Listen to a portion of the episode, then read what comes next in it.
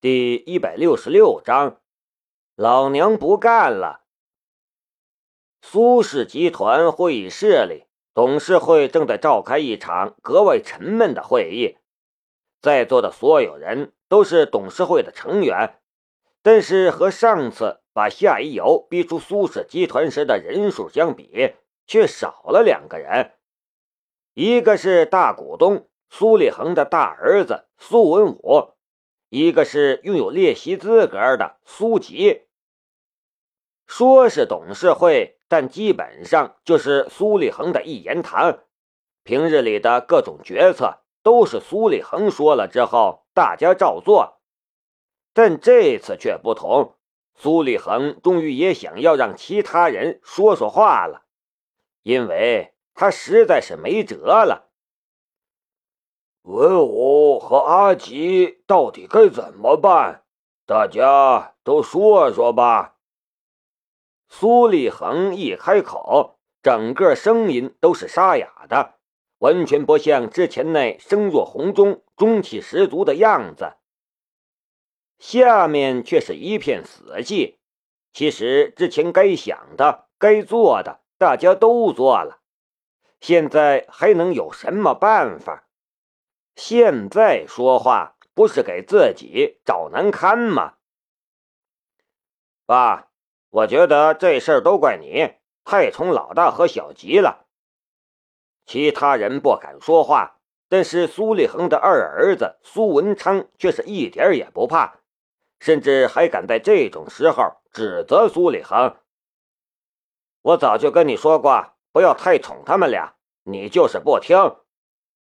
此言一出，众人心中暗暗叫好，但是，一想到说这话的人是谁，又都心里膈应。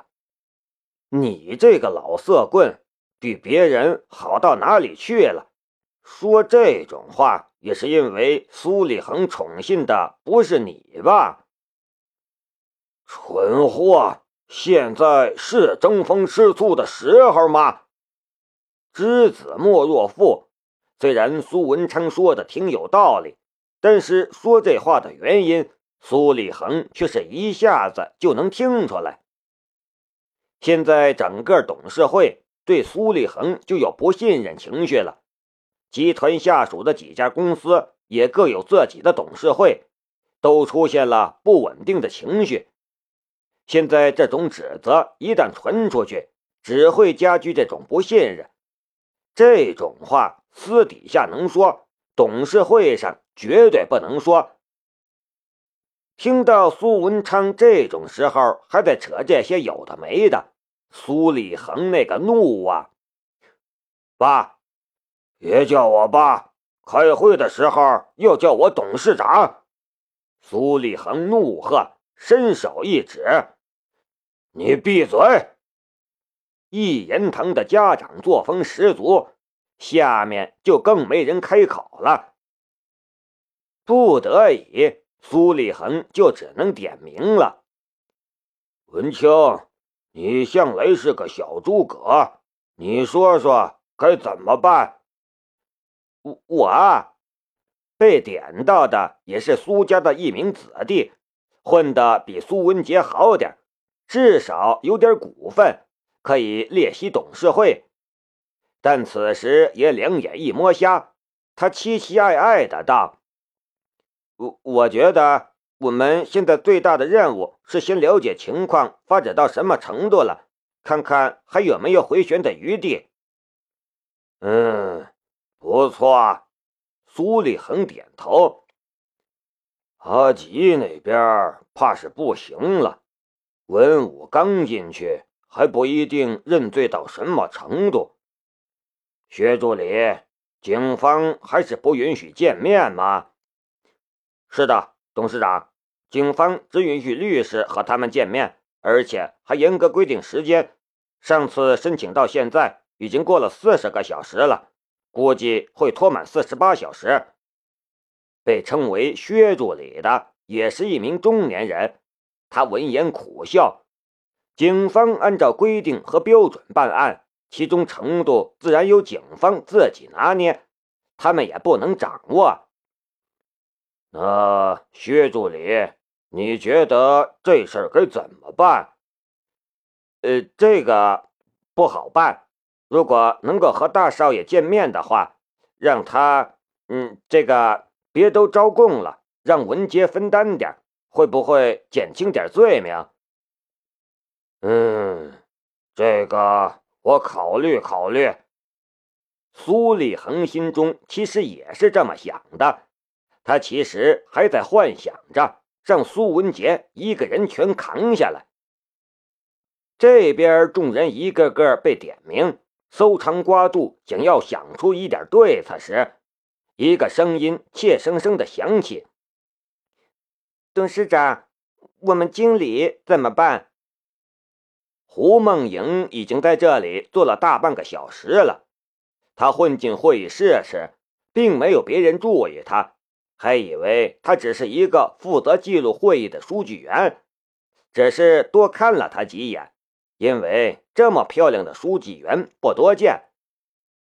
听到召开董事会，胡梦莹还满怀期待的，想着这次董事会一定是要营救经理。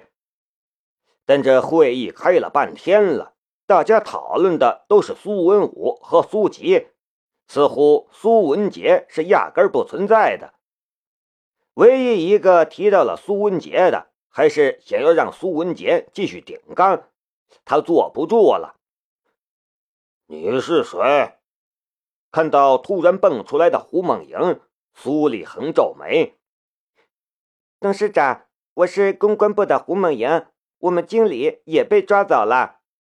胡梦莹一句话还没说完，苏立恒已经勃然大怒：“出去！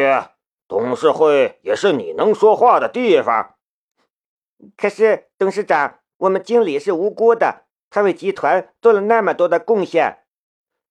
出去！苏立恒怒喝。苏文昌出去叫了几声。安保部长满脸大汗的冲了进来，还带着两个保安，一把拽住了胡梦莹，扯着她就向外走。胡梦莹拼命挣扎，大叫道：“你们不能这样！我们经理是无辜的，为什么你们都不关心我们经理？”小胡，小胡，你别激动。安保部长低声安抚胡梦莹：“有什么话出去说。”别在这里。其实，对集团的中层来说，此时很多人心中都有兔死狐悲的感觉。如果苏文杰说牺牲就这样毫无价值的牺牲了，那他们呢？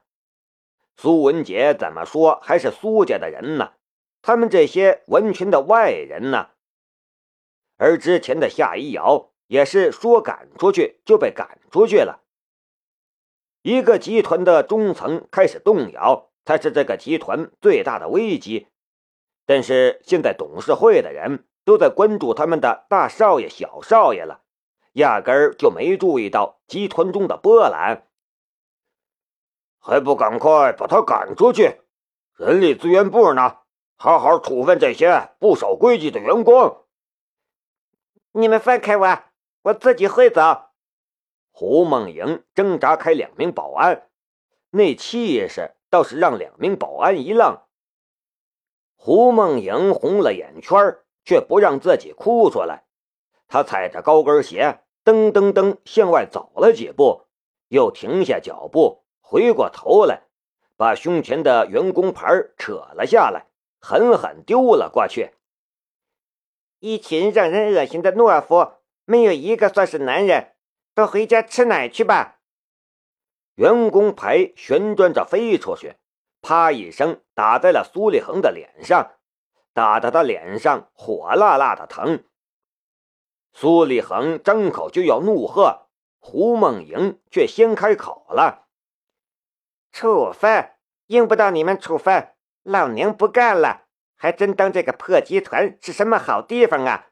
老娘今天就在这里说给你们听了！”懦夫，懦夫，有胆去告老娘啊！一群没卵蛋的乌龟王八！说得好！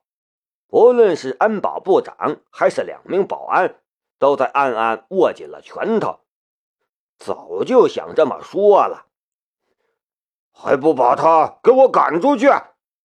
苏立恒全身都在颤抖，似乎下一秒就要心脏病发作了。胡梦莹一扭头，噔噔噔走出去，猛然把门带上，咣一声，吓得人心肝乱颤。小胡，你别激动，先回去休息一下吧，别一时激愤做出自己后悔的事儿来，好好考虑一下，别冲动啊！出了门，安保部长低声安抚胡梦莹：“多谢陈部长。”不过不用了，我也早就不想干了。胡梦莹咬紧牙关，这样一艘到处漏水的船，继续待下去，也只是和他一起沉没罢了。而且经理都不在了，他继续留在这里有什么用？回到了公关部，顿时几个公关部的员工都围了上来。胡姐，怎么样？要救经理吗？梦莹，有什么消息吗？没有。胡梦莹眼圈红红的，他们还是想要让经理顶缸。那怎么办？众人大惊。苏文杰对下属非常好，是非常让人信服的领导，众人都很喜欢他。我，我也不知道。胡梦莹红着眼眶。他们怎么能这样？一名男员工气得满脸通红，似乎就想打人了。集团怎么是这样的？经理那么好的人。胡梦莹微微摇头，说道：“各位，不管以后如何，我都不想再干了，我要辞职了。梦莹姐，你也要走？你走了，我们怎么办？”经理不在，我为什么还要留在这里？胡梦莹满脸哀伤。如果不是因为那个人，他为什么留在这里？明明知道对方是有妇之夫，任何的感情都是不道德的。而苏文杰的妻子虽然已经植物人五年了，他却依旧不离不弃。他更不应该做如此不道德的事儿。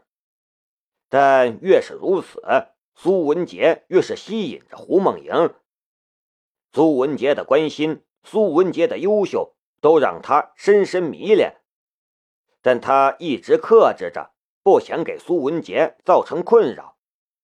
可现在他克制不住了。此时的他心中满是失望，对自己的失望。为什么我不能更厉害一些？为什么我不能救他？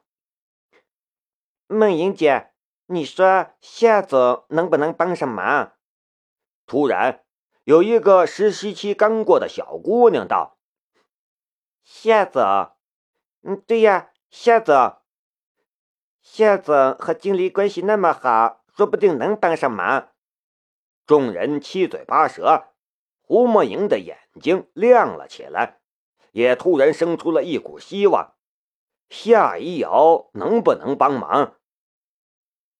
胡梦莹被赶出会议室之后，很久，会议室里才又平复下来，重新走上了正轨。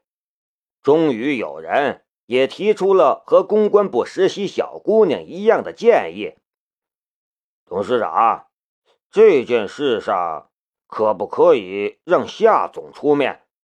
夏总他是受害者嘛？如果受害者撤诉，总能减少一些量刑。再则，据说夏总和警方的大人物私交良好，说不定夏总夏一瑶，在座的众人面面相觑。估计他们把夏一瑶赶出去的时候，绝对想不到。还有求到夏一瑶的这天。